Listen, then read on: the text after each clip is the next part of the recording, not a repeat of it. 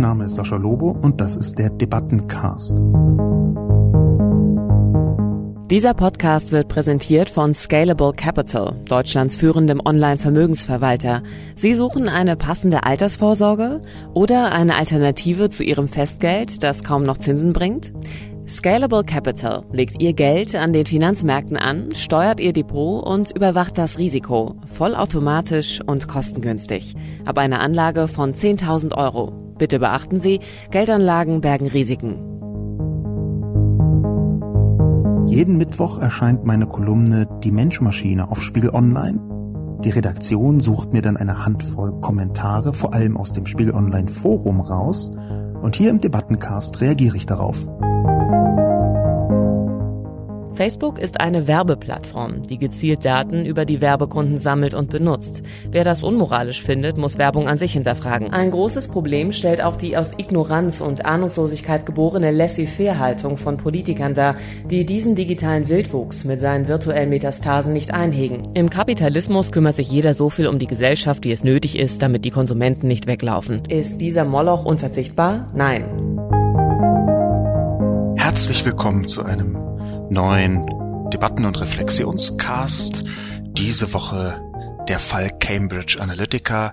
Der eigentliche Skandal liegt im System Facebook, so der Titel meiner Kolumne. Danke übrigens an dieser Stelle mal für die intensive Beschäftigung mit meinen Themen.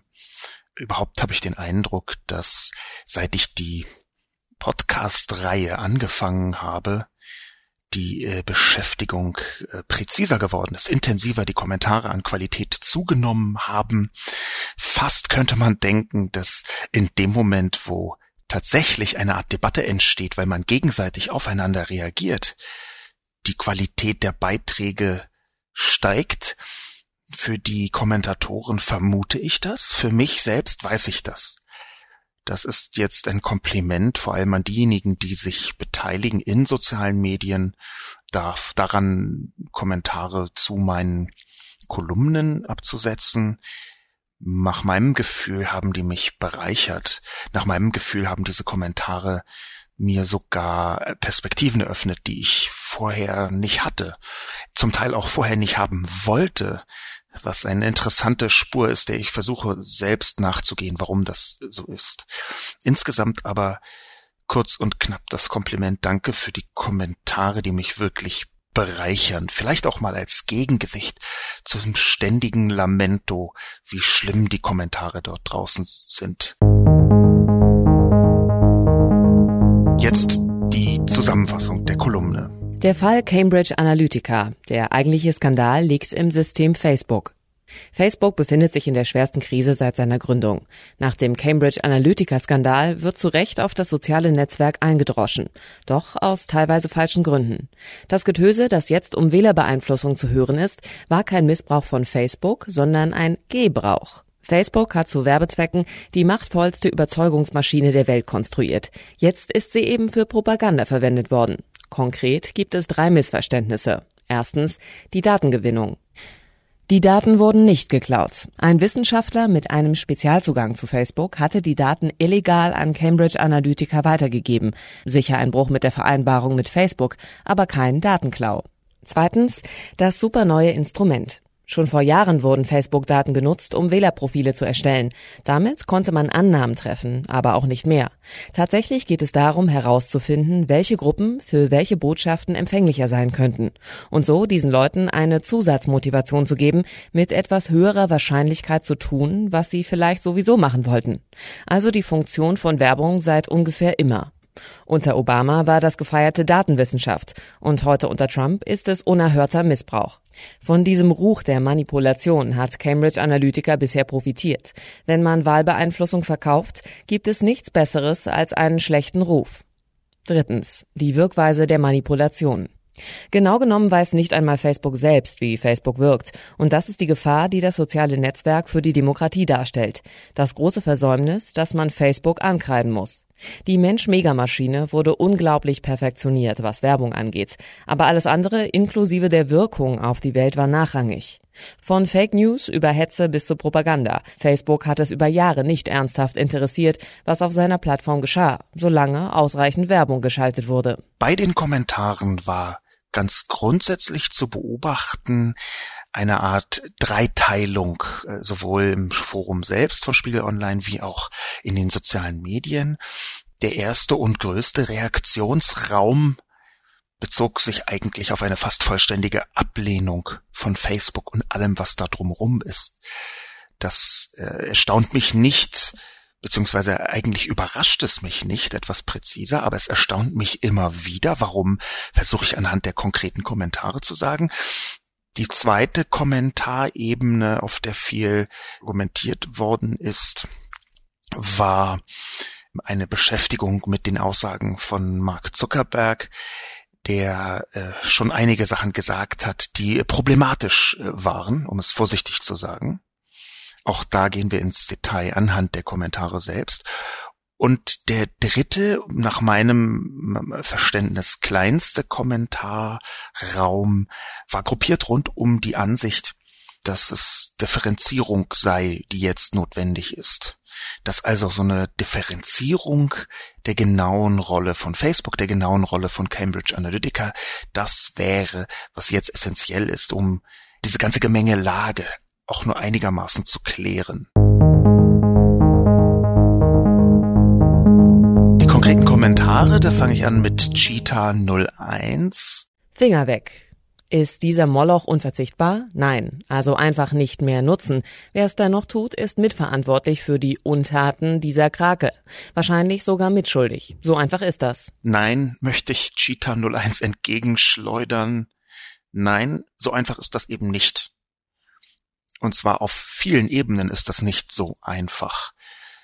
Das fängt damit an, dass Moloch unverzichtbar, nein, das ist eine persönliche Perspektive. Es gibt Menschen, für die ist Facebook ganz offensichtlich und die Tochterunternehmen wie Instagram und WhatsApp noch offensichtlicher eben nicht unverzichtbar. Da wird ein Mehrwert in dem Leben dieser Menschen geschaffen. Es ist ja nun wirklich nicht so, dass Mark Zuckerberg da mit einer Schrotflinte steht und äh, die Leute dazu zwingt, Facebook zu benutzen. Wir können uns gerne unterhalten über bestimmte Sucht, Anzeichen, die es da geben mag. Wir können uns gerne darüber unterhalten, in welche Dimensionen der Gruppendruck hineinreicht, der sich in der Technologie abbildet über den sogenannten Netzwerkeffekt. Man kann eben kein soziales Netzwerk äh, alleine aufmachen, da sich dann selbst tummeln. Man braucht die anderen Menschen dazu und je mehr dort sind, desto heftiger ist dieser Sog dort hinein. Über das können wir alles reden, aber die Unverzichtbarkeit jetzt einfach zu postulieren und zu sagen, ihr müsst es ja nicht benutzen, die halte ich für falsch. Aus einer Vielzahl von Gründen. Einer davon ist, dass über zwei Milliarden Menschen das ganz offensichtlich wollen. Und diesem Wollen, diesem offenbar sehr heftigen Wollen, möchte ich erstmal nichts entgegensetzen und schon gar nicht die Forderung, die darin mündet, dann sei man selbst schuld oder mitverantwortlich. Ich glaube zudem, dass es eine gewisse Entwicklung geben könnte bei Facebook. Ich habe mich ähm, auch im Fernsehen, speziell im Heute-Journal und im ZDF dazu geäußert, wo ich eher skeptisch war, dass sich etwas verändert, aber diese Skepsis heißt nicht, dass es nicht sein könnte. Wenn sich Facebook verändert in eine Richtung, die ich für sinnvoller halte, dann ist jetzt ein sehr guter Slot dafür. Sehr gut heißt allerdings leider auch, dass die Chance nicht besonders groß ist. Ich halte nichts davon, die Nutzer jetzt komplett in Toto ohne Unterschied mitverantwortlich zu machen. Nebenbei ist auch der Begriff Datenkrake aus meiner Sicht problematisch. Die gesamte Metaphorik dahinter hat durchaus eine antisemitische Begriffswurzel, um es mal so zu sagen.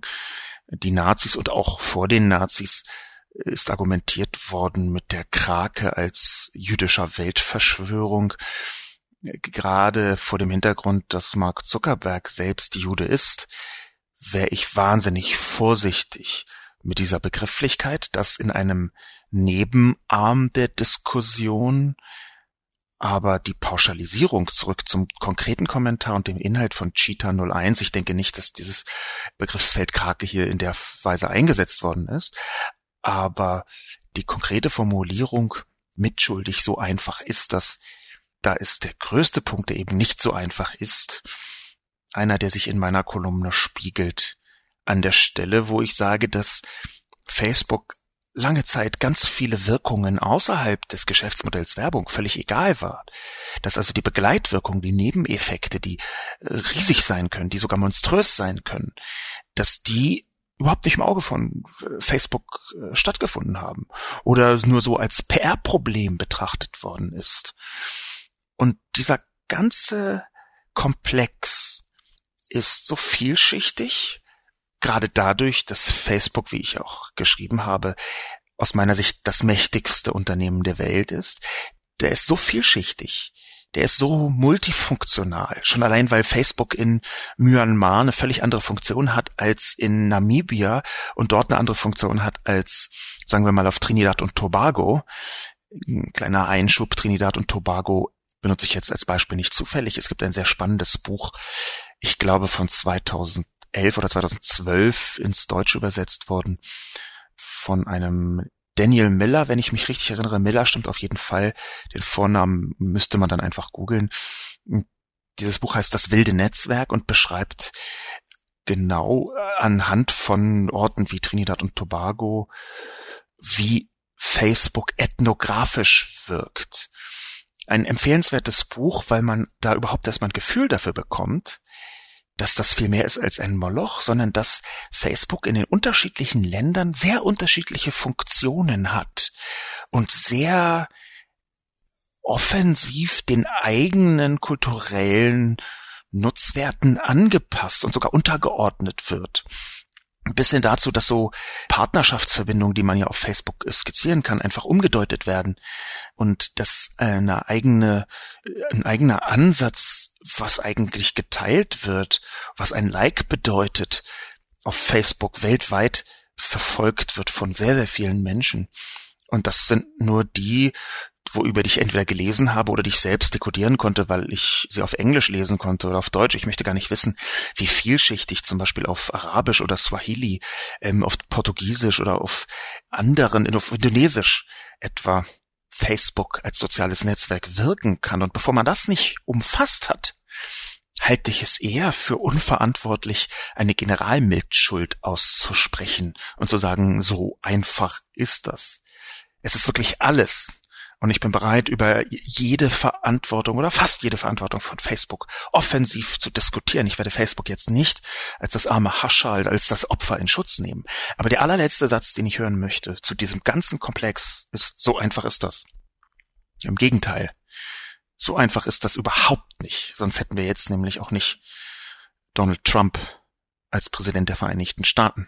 Nicht, dass Cambridge Analytica das bewirkt hätte, wie ich auch ausgeführt habe, aber dass Facebook, dass die sozialen Netzwerke daran eine erhebliche Mitschuld, eine Mitverantwortung ist vielleicht ein besseres Wort, tragen, das steht für mich völlig außer Frage.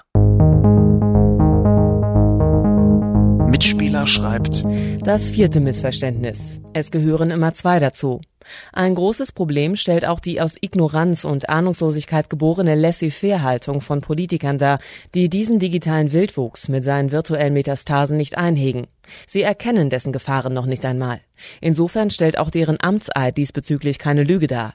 Es ist die schiere Unfähigkeit. Unsere Bundeskanzlerin spricht gerne von Alternativlosigkeit, davon, dass sie nicht erkennen kann, was wir jetzt anders machen müssen und von Internet als Neuland 2013. In der Schule würden manche Lehrer bei vergleichbaren Leistungsproben an sich halten müssen, den Begriff der Dummheit nicht zu verwenden. Hans-Werner Sinn gibt Kanzlerin keinen Rat mehr. Sie befolgt ihn ja doch nicht. Na, wenn das nicht mal eins der Hauptprobleme ist. Ich freue mich über den Kommentar von Mitspieler. Aus dem Hauptgrund, weil ich ungefähr alles anders sehe, als Mitspieler in diesem Kommentar beschreibt. Und ich ziehe eine inzwischen große Freude aus in sich schlüssigen, konsistenten, auch logischen und nicht unfreundlichen Kommentaren, die trotzdem alles anders sehen als ich. Das gibt mir auch immer ein bisschen das Gefühl, nicht für eine Selbstverständlichkeit zu argumentieren. Dass jemand, der ganz offensichtlich klaren Geistes ist, einfach eine komplett andere Haltung hat, das zeigt mir auch nochmal, dass ich meine Haltung immer mal wieder feinjustieren kann und auch soll, mal wieder ein bisschen anreichern kann und soll und vor allem selbst verargumentieren kann, warum ich wofür bin und nicht nur aus dem Bauchgefühl heraus. Und trotzdem ist beinahe jeder Punkt von Mitspieler einer, wo ich Nein rufe. Ich fange mal von hinten an. Ich habe über die Ratschlagbeziehung von Hans-Werner Sinn mit Kanzlerin Merkel keine intime Kenntnis. Ich kenne das Werk von Hans-Werner Sinn ausreichend gut, um A, regelmäßig Zitterkrämpfe zu bekommen, wenn nur der Name fällt, und B, mich enorm darüber zu freuen, dass Kanzlerin Merkel offenbar keinen Rat mehr annimmt, wenn das so stimmt, wie Mitspieler schreibt. Der Rat, den Kanzlerin Merkel aber doch auf jeden Fall angenommen hat, aus den Hans-Werner Sinn Sphären, wenn nicht sogar von ihm selbst, ist diese schwarze Null, die ich für eine große Katastrophe halte insgesamt, weniger, dass man versucht, einen Haushalt einigermaßen sinnvoll zu führen und mehr, dass man prinzipiell nicht bereit ist, über äh, Zyklen zu sprechen, wo die Investition wichtiger ist als das Sparen. Die schwarze Null ist ja ein Dogma. Nicht nur ein Konzept, ein Vorschlag, den man mal befolgen kann, sondern die ist ein Dogma geworden. Nach meiner Kenntnis sind die Sphären um Hans-Werner Sinn diejenigen, aus denen auch solche schwarze Null-Ratschläge herausgegangen ist. Ich würde mich also freuen, wenn weniger Hans-Werner Sinn in der Regierung ist. Den Ratschlag, den Merkel befolgt hat, halte ich sogar für dramatisch, viel dramatischer, als die meisten Menschen das heute begreifen. Ich halte die schwarze Null für einen regelrechten Feind nicht nur der Digitalisierung der kommenden Generation. Die schwarze Null ist mit hauptverantwortlich dafür, dass wir in Deutschland eine so erbärmliche digitale Infrastruktur haben, sondern ich halte sie auch mitverantwortlich dafür, genau diese schwarze Null, dass die deutsche Infrastruktur so eine Katastrophe ist. Und ich rede jetzt nicht nur von der digitalen, sondern von der Eisenbahn, der Straße, vielen einzelnen Details, die schon hundertmal durch die Presse gegangen sind, hm, angefangen von den maroden Schulen bis hin zum Gesundheitssystem. Da ist eine Vielzahl von Folgen spürbar bis in die Polizei hinein, wo über Jahre erhebliche Stelleneinsparungen gemacht worden sind, die natürlich dann irgendwann auch Folgen haben, zum Beispiel was Kriminalität und Kriminalitätsbekämpfung angeht. Das alles riesige Katastrophe, schwarze Null. Da folgt leider Kanzlerin Merkel immer noch der erweiterten Schule um diese komischen Sinn-People. Ich kann also im Detail nicht sagen, ob das exakt von Sinn kommt oder ob das nur aus seinen Sphären herauskommt, aber damit fängt es an in diesem Kommentar. Sorry, ich habe mich jetzt ein bisschen zu einer Schimpfkritik über die schwarze Null hinreißen lassen.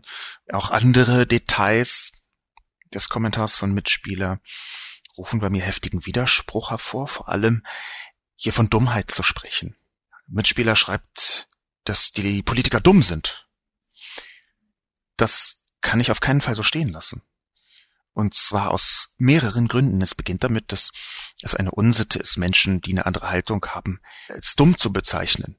Das ist mir, wie ich offen zugeben muss, auch schon das ein oder andere Mal passiert, weil natürlich die jeweilige Gegenseite nicht ausschließlich aus hochintelligenten Menschen besteht. Es gibt in den meisten Bereichen einen größeren Querschnitt.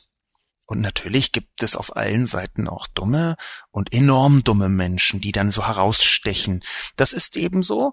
Ich glaube auch noch nicht mal, dass das unbedingt so abschätzig formuliert werden muss. Ja, Dummheit ist ein sehr offensiver Begriff. Manche empfinden den sogar als behindertenfeindlich. Soweit würde ich nicht gehen, aber dass da eine Abschätzigkeit drin steckt, die auch ein bisschen auf diesen Überfetisch Intelligenz hinweist, das kann man durchaus so sehen, aber das ist nicht das Problem der Politik. Ich habe eine ganze Reihe von Politikern kennengelernt und mit ihnen gesprochen und eigentlich war fast keiner davon dumm. Okay, bei ähm, dem ehemaligen CSU-Innenminister Hans-Peter Friedrich, da würde ich mich auf eine Debatte diesbezüglich einlassen.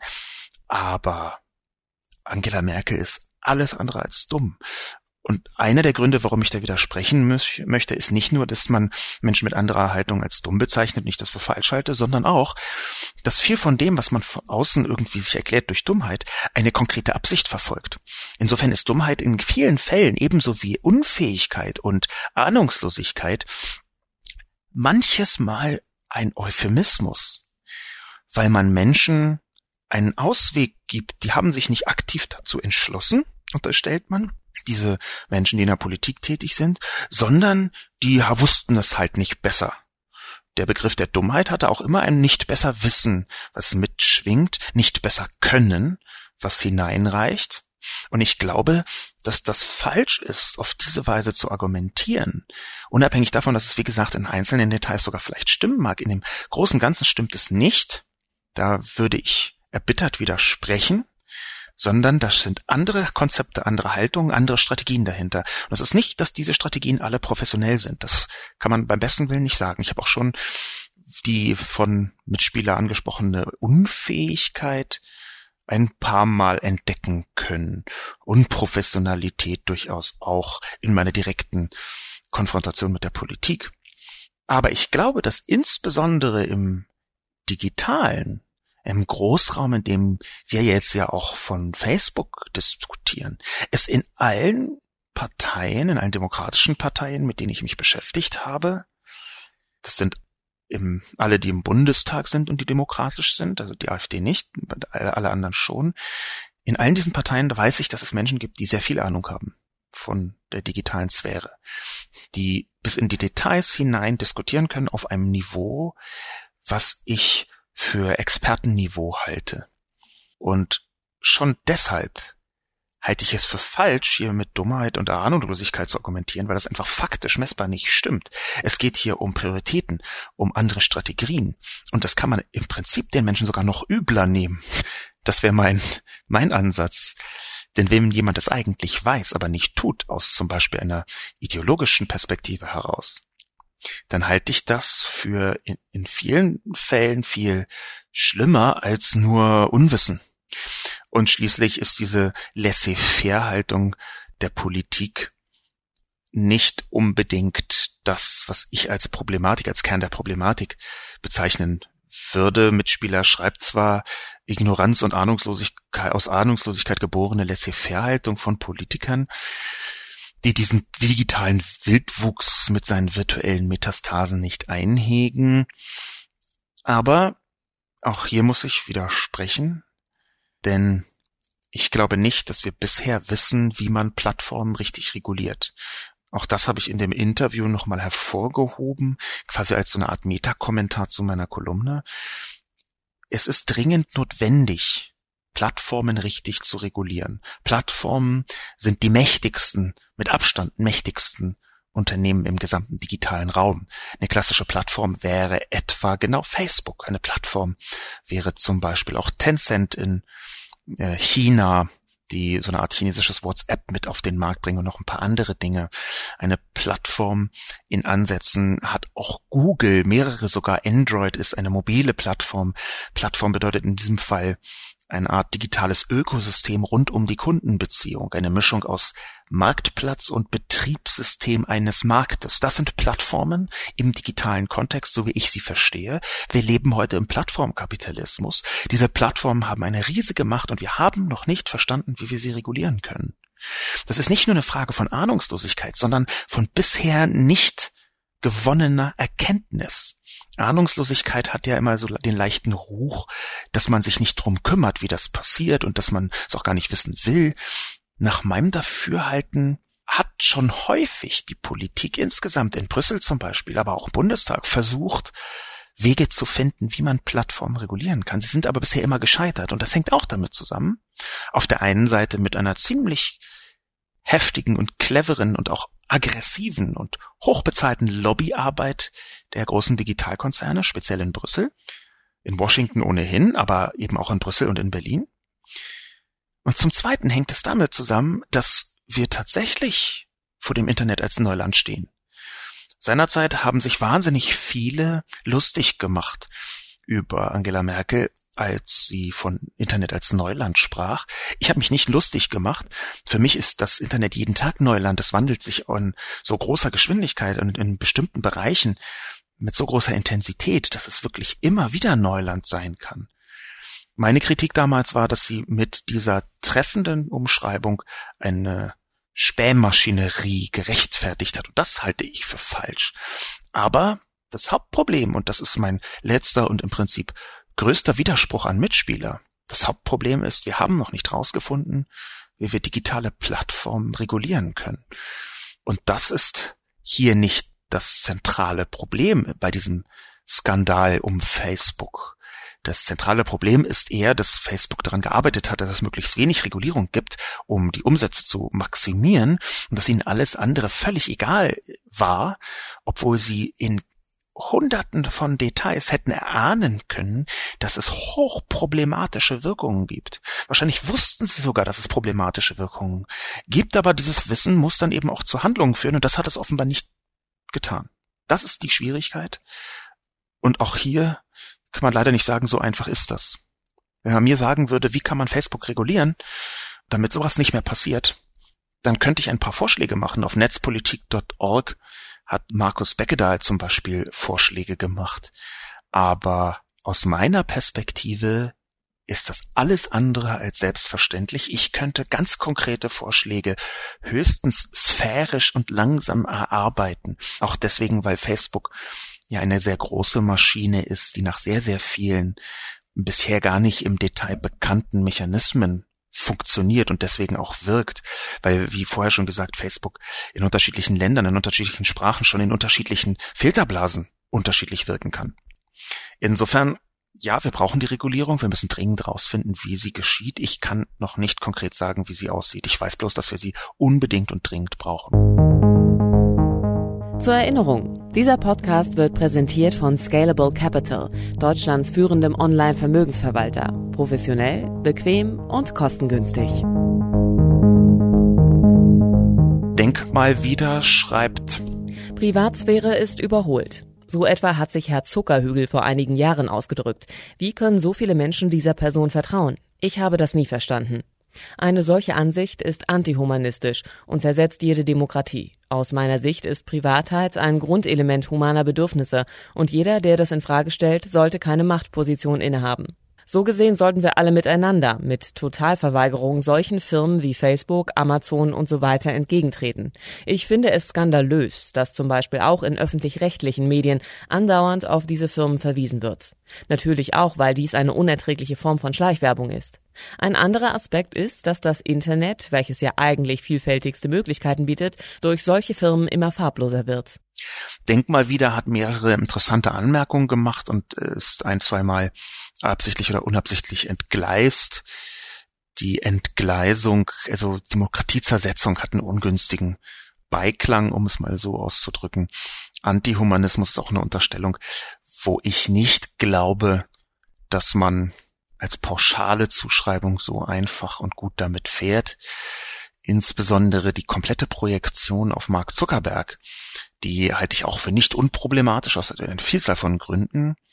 Facebook wird zwar von Mark Zuckerberg gefüllt, aber Facebook ist nicht identisch mit Mark Zuckerberg, auch wenn man das häufig so glaubt und so denkt und auch wenn ich selber manchmal in diese Denksphäre hineingerate, versuche ich jetzt trotzdem immer von Facebook zu sprechen, weil Facebook viel mehr ist als nur Mark Zuckerberg. Facebook ist nämlich auch zu einem guten Teil definiert von den Werbetreibenden, zu einem guten Teil von denjenigen, die von Facebook bestimmte Instrumente fordern, von den Aktionären, von denen Facebook ganz offensichtlich, wie man jetzt sieht, nicht völlig unabhängig ist.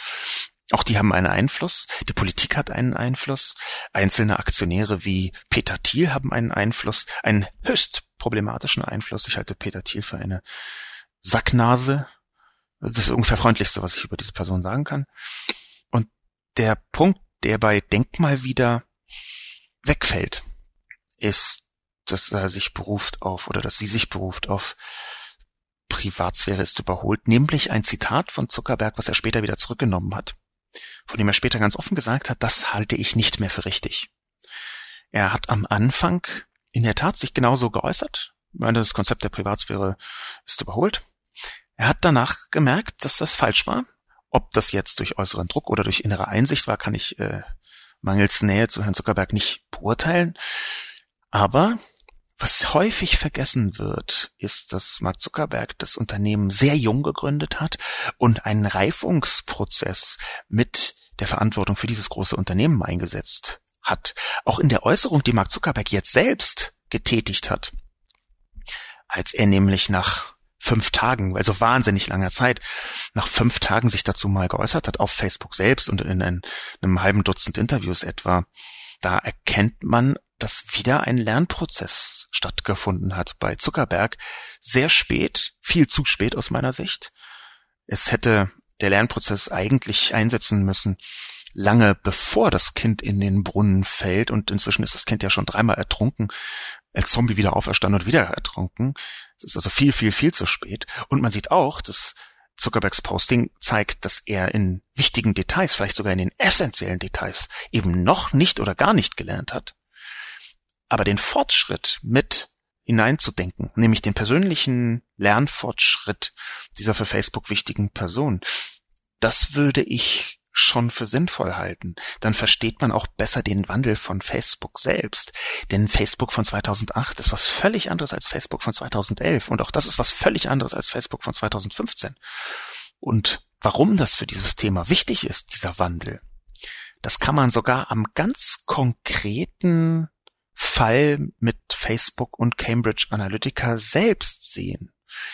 Es gibt einen interessanten Kommentar, von jemandem, den ich persönlich kenne, nämlich äh, Michael Seemann, der tritt im Internet unter MS Pro auf. Michael Seemann, ich bin jetzt nicht in allen Dingen mit ihm einer Meinung, um es mal vorsichtig zu sagen, aber er hat manchmal eine erfrischende Perspektive. Ich glaube, ich habe ihn hier auch schon mal erwähnt. Der hat auf T-Online geschrieben am 22.03. um 21.35 Uhr den Meinungsartikel Donald Trump und die Mehr von der Datenwunderwaffe. Und im Prinzip hat er da eine Position, die nicht extrem weit von meiner entfernt ist, aber nicht ganz deckungsgleich. Er nimmt es relativ weit auseinander. Das, was Cambridge Analytica kann, weist darauf hin, dass inzwischen auch Leute von Cambridge Analytica selbst gesagt haben, dass sie äh, ihre angebliche Wunderwaffe in der Wirkung dramatisch übertrieben haben. Aber er hat eine sehr interessante Beobachtung gemacht, die ich zwar irgendwie im Hinterkopf hatte beim Schreiben, sphärisch, aber die ich nicht mit hineingebracht habe, weil ich sie nicht so richtig ausformuliert habe. Ich bin sehr froh, dass Michael das ausformuliert hat, auch, glaube ich, als erster im deutschen Sprachraum in dieser Debatte. Nämlich, dass Facebook einen Wechsel des Geschäftsmodells zwischendurch hatte dass die Art und Weise, wie Cambridge Analytica Daten abgezogen hat von Facebook über eine offene Schnittstelle, die sogenannte Open Graph API, API, dass das früher mal geplant war, absichtlich, um ein anderes Geschäftsmodell aufzubauen. Gegen 2011 hat nämlich Facebook geplant, eine Plattform zu werden mit einem eigenen App Store. Einem App Store, wo Apps darauf verkauft werden können.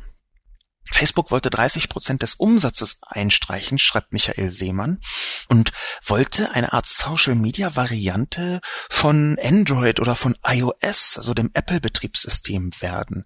Ein anderes Geschäftsmodell, nämlich eine Art digitaler Abonnement und digitaler Umsatzbringer. Werbung war damals nicht so wichtig, schreibt Michael Seemann interessanterweise.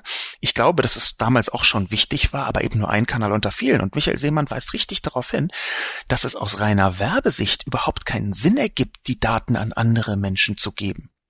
Aus reiner Sicht desjenigen, der Zugang verkauft, Aufmerksamkeit verkauft zu einzelnen Menschen, ist es total kontraproduktiv, Daten rauszugeben.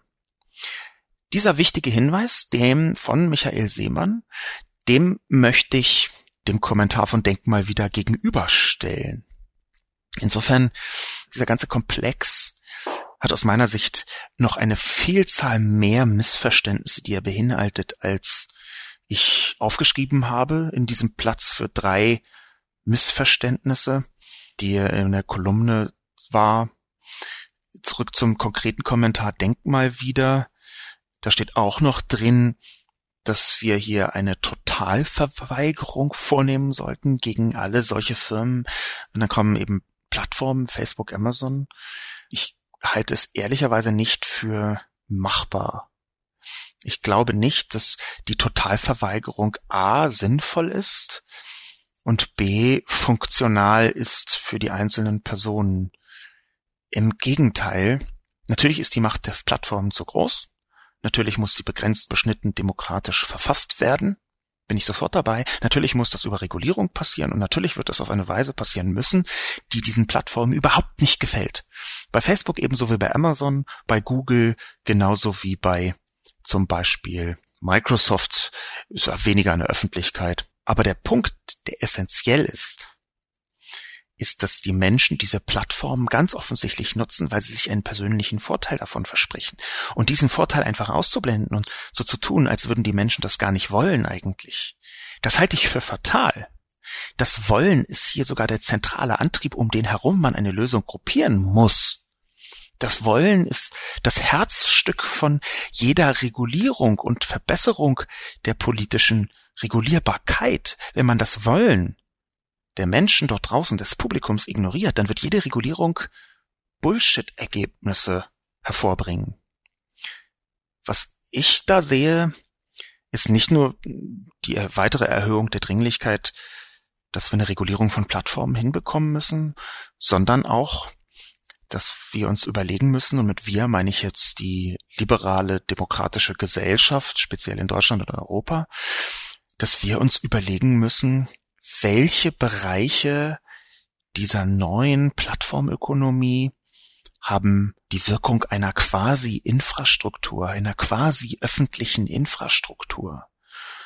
Wenn ich mir anschaue, dass Google einen Marktanteil von 96 Prozent hat in Deutschland, einen Suchmarktanteil wohlgemerkt, und dass die Google-Suche der Einstieg für viele Menschen in die digitale Welt außerhalb von Facebook ist, dann sehe ich da drin eine Problematik. Und ich glaube, dass diese Problematik durchaus eine demokratische Problematik ist. Das heißt also, die Menschen wollen offenbar googeln, aber wie können wir es hinbekommen, dieses Wollen demokratisch zu verfassen, ohne den Zweck davon aufzuheben und ohne auch, beziehungsweise mit dem Eingeständnis, dass Facebook Freude machen kann.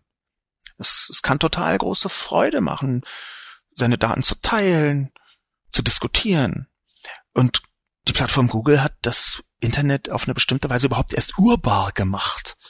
Vorher war das ein riesiger Haufen, der kaum durchsuchbar war, kaum ernsthaft durchsuchbar war.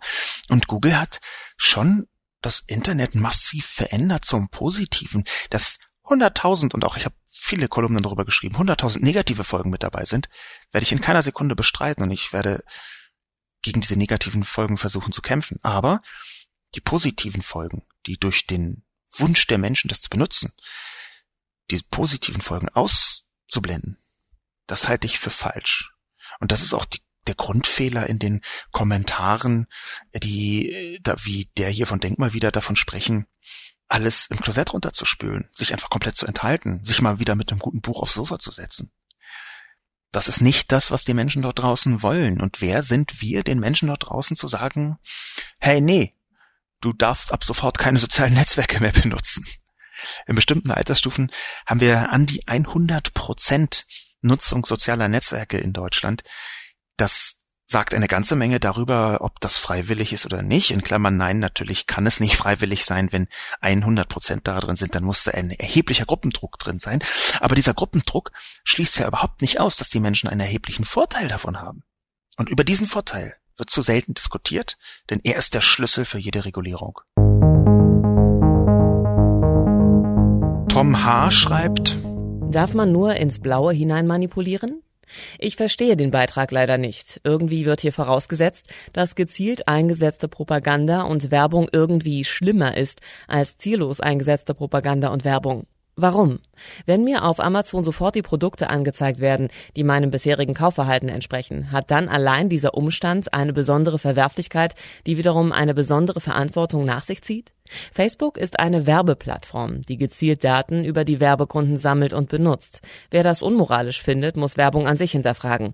Ansonsten ist es so, als würde man Bomben befürworten, Drohnenbomben aber ablehnen, weil sie gezielt angreifen. Ich habe am Kommentar von Tom H. entlang gemerkt, dass meine Kolumne in bestimmten Bereichen offenbar missverständlich ist. Denn das ist nicht der Unterschied, den ich gemacht habe. Tom H. hat meine Kolumne anders verstanden, als ich sie gemeint habe. Und da bin ich eher der Typ, der bei äh, Menschen, die ansonsten vernünftig argumentieren und auch ja ganz offensichtlich vollkommen klaren Verstandes sind, da bin ich eher der Typ, der dann sagt, okay, dann habe ich den Fehler gemacht. Wenn eine Person, die so formuliert wie Tom H., nicht versteht, was ich meine, dann hätte ich das klarer ausdrücken müssen. Und das, was missverstanden worden ist, was ich anders gemeint habe, als Tom H. es verstanden hat, ist der Unterschied ist überhaupt nicht zwischen gezielt und ziellos eingesetzte Werbung oder Propaganda. Ich ahne so ein bisschen, dass das in einzelnen Worten bei mir vielleicht herausgelesen werden kann.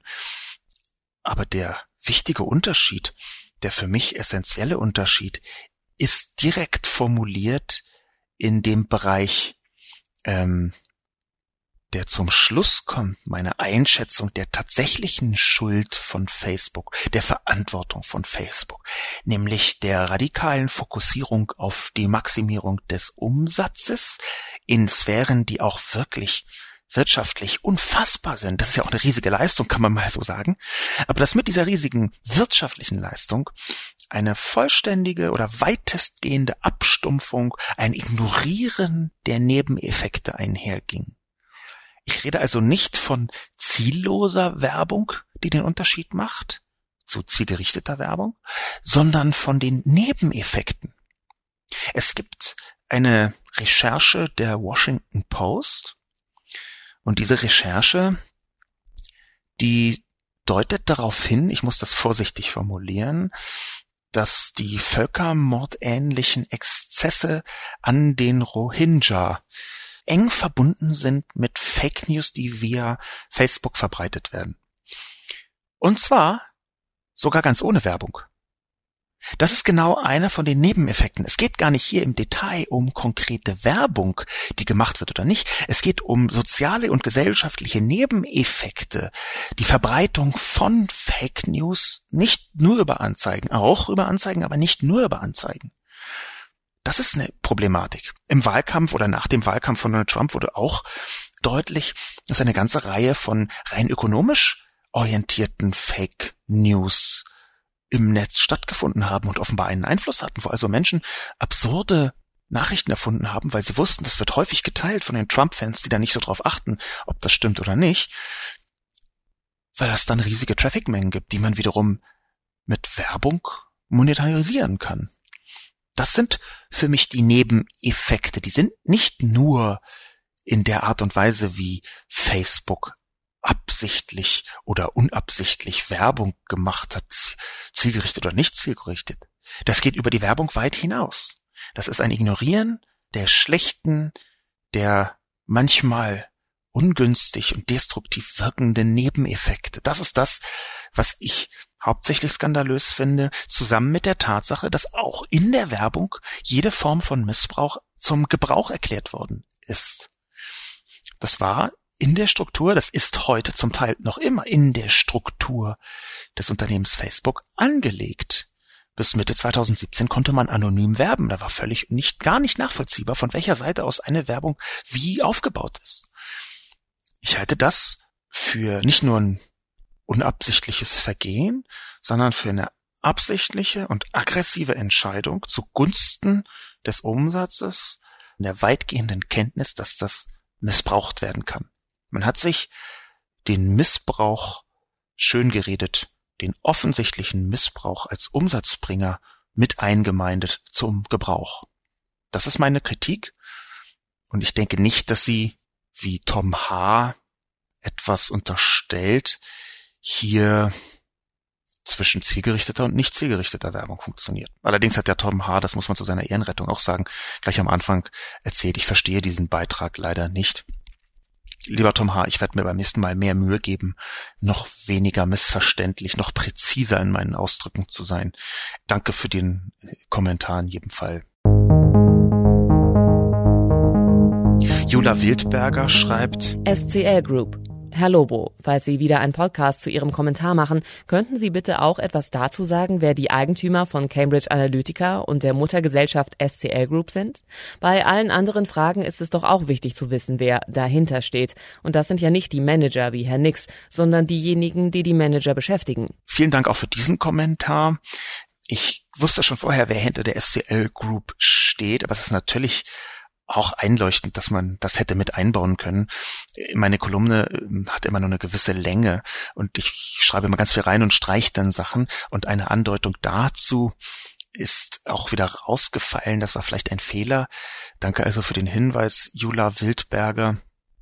Die SCL Group, also die Mutterfirma von Cambridge Analytica, ist ein amerikanisches Unternehmen, ein britisch-amerikanisches Unternehmen kann man auch sagen. Der Hauptsitz dieser Gruppe SCL Group ist interessanterweise in Arlington in Virginia. Und Arlington in Virginia ist kein völlig äh, unbekannter Ort, sondern es ist ein äh, mit ganz vielen geschichtsträchtigen Daten aufgelagener Ort, zum Beispiel äh, rund um den Sklavenhandel war in Arlington ein wichtiger Kampf ähm, entbrannt. Viel wichtiger aber ist, dass in Arlington zufälligerweise auch das Pentagon ist. Das Pentagon ist direkt in Arlington.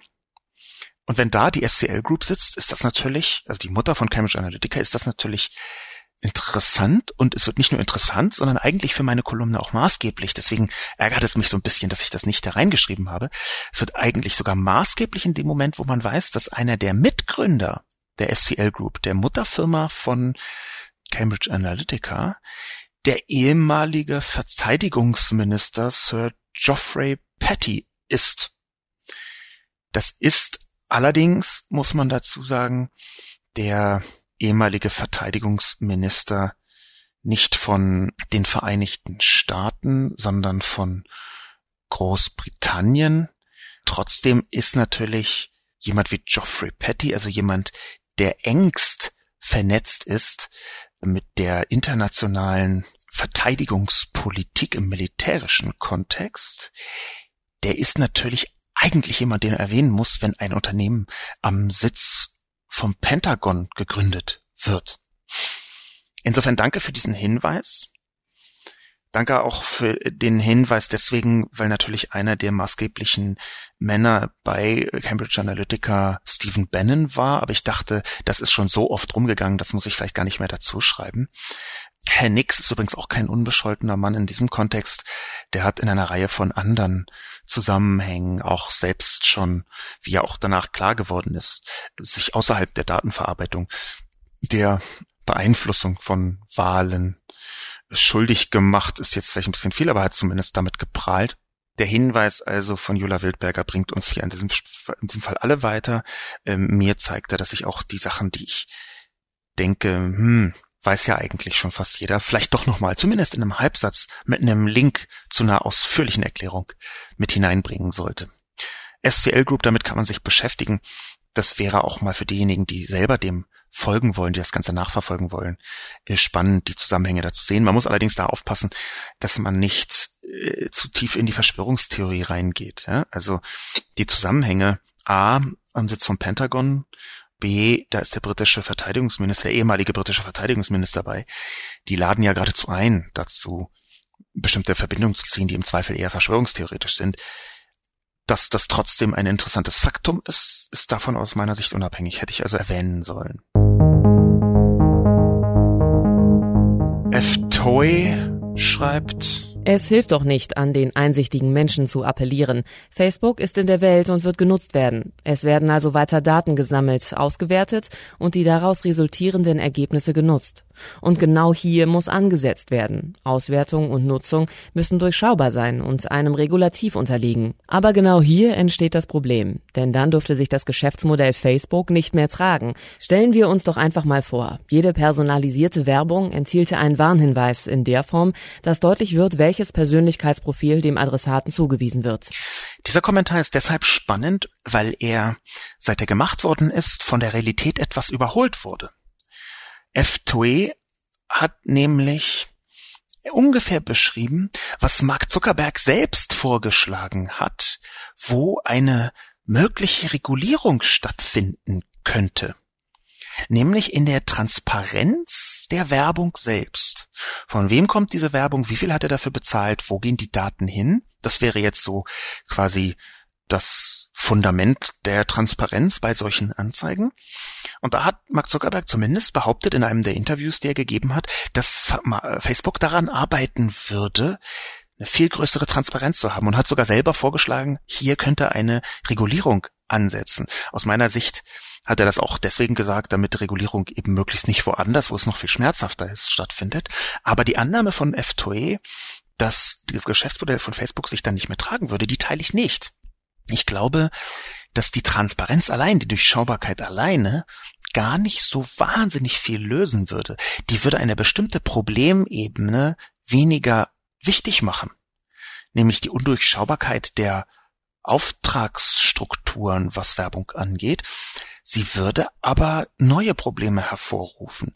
Ich meine, in Tarnfirmen zu gründen ist ungefähr das älteste Prinzip der Verschleierung überhaupt in der wirtschaftlichen Welt, aber ich glaube, dass selbst wenn Transparenz auf die Spitze getrieben würde bei den Anzeigen, dass sich das Facebook-Problem keinesfalls lösen würde. Ich habe ein simples Beispiel, weil es sehr oft so ist, dass man glaubt, oh, wir brauchen mehr Transparenz, dann funktioniert alles von alleine. Ich bin auch der Ansicht, dass wir mehr Transparenz brauchen, aber ich glaube nicht, dass dadurch die Probleme jetzt alle gelöst sein würden. Das behauptet zwar in der Form noch niemand oder fast niemand, aber Transparenz für sich ist nicht immer ein Wert. Ganz einfaches Beispiel bezieht sich auf die Cookie-Richtlinie, die vor einigen Jahren erlassen worden ist von der EU die hat im Detail damals fast niemand so richtig mitbekommen außerhalb der Netzpolitik Interessierten. Das sind immer die gleichen 12.700 Menschen in Deutschland, die äh, sich im Prinzip alle gegenseitig mit Vornamen kennen, regelmäßig zitieren und sich einmal im Jahr irgendwo treffen und dann gemeinsam weinen, dass sie äh, noch immer keinen Einfluss hatten. Ich gehöre dazu, ich weine mit. Aber außerhalb dieser Menschen hat die Cookie-Richtlinie vor ein paar Jahren niemand interessiert. Heute zeigt uns die misslungene Cookie-Richtlinie der EU sehr deutlich, was Transparenz ist und was Transparenz nicht ist. Denn diese Cookie-Richtlinie hat dazu geführt, dass es auf so vielen Webseiten immer oben irgendwie was gibt, so, so ein, so ein komisches reinfliegendes Banner, das ungefähr lautet, ja, wenn Sie hier Cookies akzeptieren, dann drücken Sie hier drauf, diese Website verwendet Cookies, bitte okay. Das Lustige ist, Manchmal gibt es da drei Auswahlmöglichkeiten, nämlich Ja, Nein und Fenster schließen. Und manchmal gibt es nur zwei, nämlich Ja und Fenster schließen. Und es ist völlig egal, was man davon klickt. Man weiß nicht genau, was geschieht. Das ist total transparent, wenn man da draufklickt, was im Detail, das äh, riesige Auflistung, was genau im Detail geschieht, aber man kann nichts damit anfangen.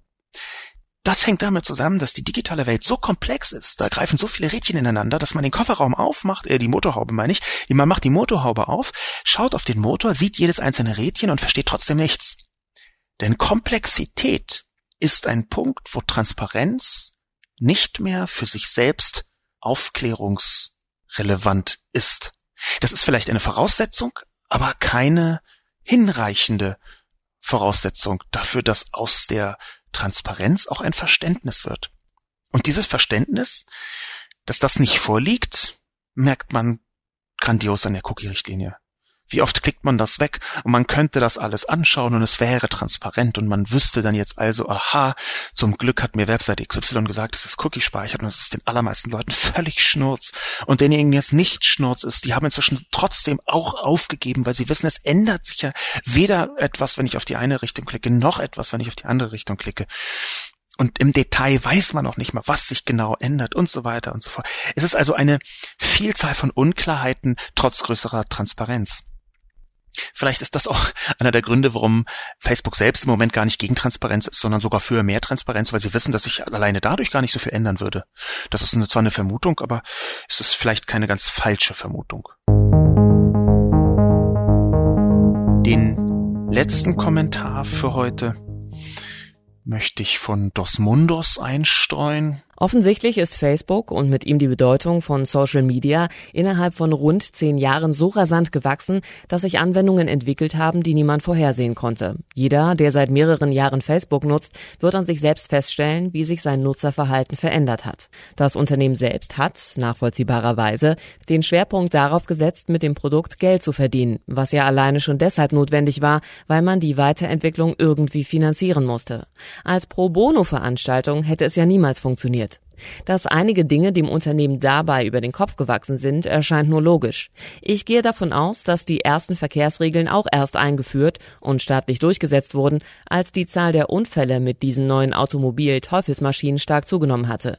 Niemand wurde gezwungen, Auto zu fahren und niemand wird gezwungen, Facebook zu nutzen. Es gab und gibt Menschen, die ein erfülltes Leben ohne Auto führen. Genauso ist natürlich auch ein Leben ohne Facebook möglich. Ich fahre gerne Auto, muss noch nicht einmal das neueste und schnellste Modell sein. Der Schlusskommentar von Dos Mundos fängt so an, dass ich in den ersten fünf, sechs Zeilen dachte, oh wow, hätte ich selber schreiben können. Und nach hinten raus geht es in eine Richtung, die ich tendenziell nicht unterstützen kann. Trotzdem finde ich die Perspektive von Dos Mundos ziemlich interessant, denn sie beginnt mit der richtigen Feststellung, der Veränderung von Facebook, wie sich Facebook verändert hat. Michael Seemann hat ja ganz gut hergeleitet, dass das ein Teil des Problems mit Cambridge Analytica war, weil früher eine Richtung von Geschäftsmodell eingeschlagen worden war, die eher auf Öffnung und Datenverteilung setzt, nämlich andere Apps können die Facebook-Daten nutzen und eigene Leistungen anbieten. Und dass inzwischen Werbung verkauft wird, was bedeutet, niemand sollte die Daten haben, sondern nur wir, denn darüber gestaltet sich der Zugang, also unser Geld diese Veränderung, die Dos Mundus hervorgehoben hat, finde ich richtig. Ich finde auch richtig festzustellen, dass Facebook nur als Geschäftsmodell funktioniert und nicht als, sagen wir mal, Pro Bono Veranstaltung oder non-kommerzielle Anwendung oder irgendwie so Wikipedia als äh, Netzwerk. Ich glaube, das ist jetzt meine persönliche Einschätzung, das kann auch falsch sein, aber ich glaube, dass dieses häufige beharren darauf, es müsste doch auch eigentlich non-kommerziell gehen, dass das etwas ist, was sich viele Menschen vormachen. Vielleicht ist das ein großer Wunsch. Aber was die Menschen unterschätzen, ist zum einen die gigantische Technologie, die notwendig ist, um so riesige Datenmengen quasi in Echtzeit hin und her zu schubsen. Es ist unfassbar teuer, solche Maschinen überhaupt erstmal zu haben. Zum Zweiten unterschätzen die Menschen vor allem genau das, was Dos Mundos beschreibt nämlich die extrem schnelle Entwicklung, die Weiterentwicklung von Facebook die ich ja vorhin ja auch etwas thematisiert habe, die ist nämlich der Erwartung der Nutzer geschuldet. Die Nutzer erwarten, dass sich Facebook immer weiterentwickelt. Die Nutzer erwarten von jedem digitalen Produkt, dass es ständig weiterentwickelt. Der Begriff Perpetual Beta ist seit um, über zehn Jahren in der digitalen Welt vorhanden. So wie ich mich erinnere, ist er das erste Mal mit Flickr, einer der allerersten Social Networks auf Fotobasis, in die Welt gekommen dann von Yahoo gekauft und äh, mehr oder weniger zugrunde gerichtet worden in dieser Startup-Beerdigungsmaschine Yahoo. Ich weiß gar nicht, ob es Yahoo noch gibt, egal, aber Flickr gibt's noch. Der Punkt, auf den ich hinaus möchte, Perpetual Beta bedeutet, dass Unternehmen sich ständig weiterentwickeln und ständig testen, in welche Richtung möchten die Nutzer eigentlich den nächsten Schritt gehen, aber die Nutzer möchten in eine Richtung gehen. Der sicherste Weg in die Irrelevanz für Facebook wäre, wenn Facebook genau so aussehen würde wie heute und sich nicht weiter verändern würde. Die nächsten drei, vier, fünf Jahre kein Stückchen weiter verändern. Das wäre definitiv aus meiner Perspektive das Ende von Facebook. Und diese Weiterentwicklung ist unfassbar teuer weil sie sehr kluge Leute quasi voraussetzt, die sich darüber strategisch Gedanken machen, weil sie eben bedeutet, dass man zehn Sachen programmieren muss, um eine zu finden, die einigermaßen funktioniert, weil sie bedeutet, dass das ganze System noch viel komplexer sein muss, um überhaupt in der Tiefe testfähig zu sein. Insofern, Pro Bono Veranstaltung, soziales Netzwerk, kaufe ich nicht, glaube ich nicht, bin ich nicht der Meinung. Da, wo Dos Mundus aus meiner Sicht nicht so ganz richtig liegt, also der Punkt, wo es so ein bisschen in eine Richtung geht, die ich nicht mehr stütze, ist die, die ich auch schon gesagt habe, dass niemand gezwungen würde, angeblich Facebook zu nutzen. Da bin ich anderer Meinung. Ich glaube nicht, dass es so freiwillig ist, wie die Leute hier darstellen. Und ich glaube genau daraus, aus einem gewissen Sog, aus einem gewissen Druck und auch aus der Freude daraus, dass man Facebook benutzt, aus der Funktion einer digital-sozialen Infrastruktur für ganze Gesellschaften, daraus ergibt sich geradezu die Pflicht, Facebook demokratisch zu regulieren. Zum Schluss der Aufruf anlässlich des Kommentars von Dos Mundos. Bitte lasst uns herausfinden, gemeinsam, ein Appell an die digital demokratisch verfasste Gesellschaft in Deutschland und Europa, bitte lasst uns gemeinsam herausfinden, wie man Plattformen regulieren kann. Ich versuche meinen Teil dazu zu leisten, eher publizistisch als tatsächlich mit ganz konkreten Vorschlägen. Da sollen sich Leute Gedanken machen, die in den Gesetzgebungsprozessen noch etwas tiefer drin sind oder die halt die Zeit haben, sich da bis in die Tiefe einzuarbeiten.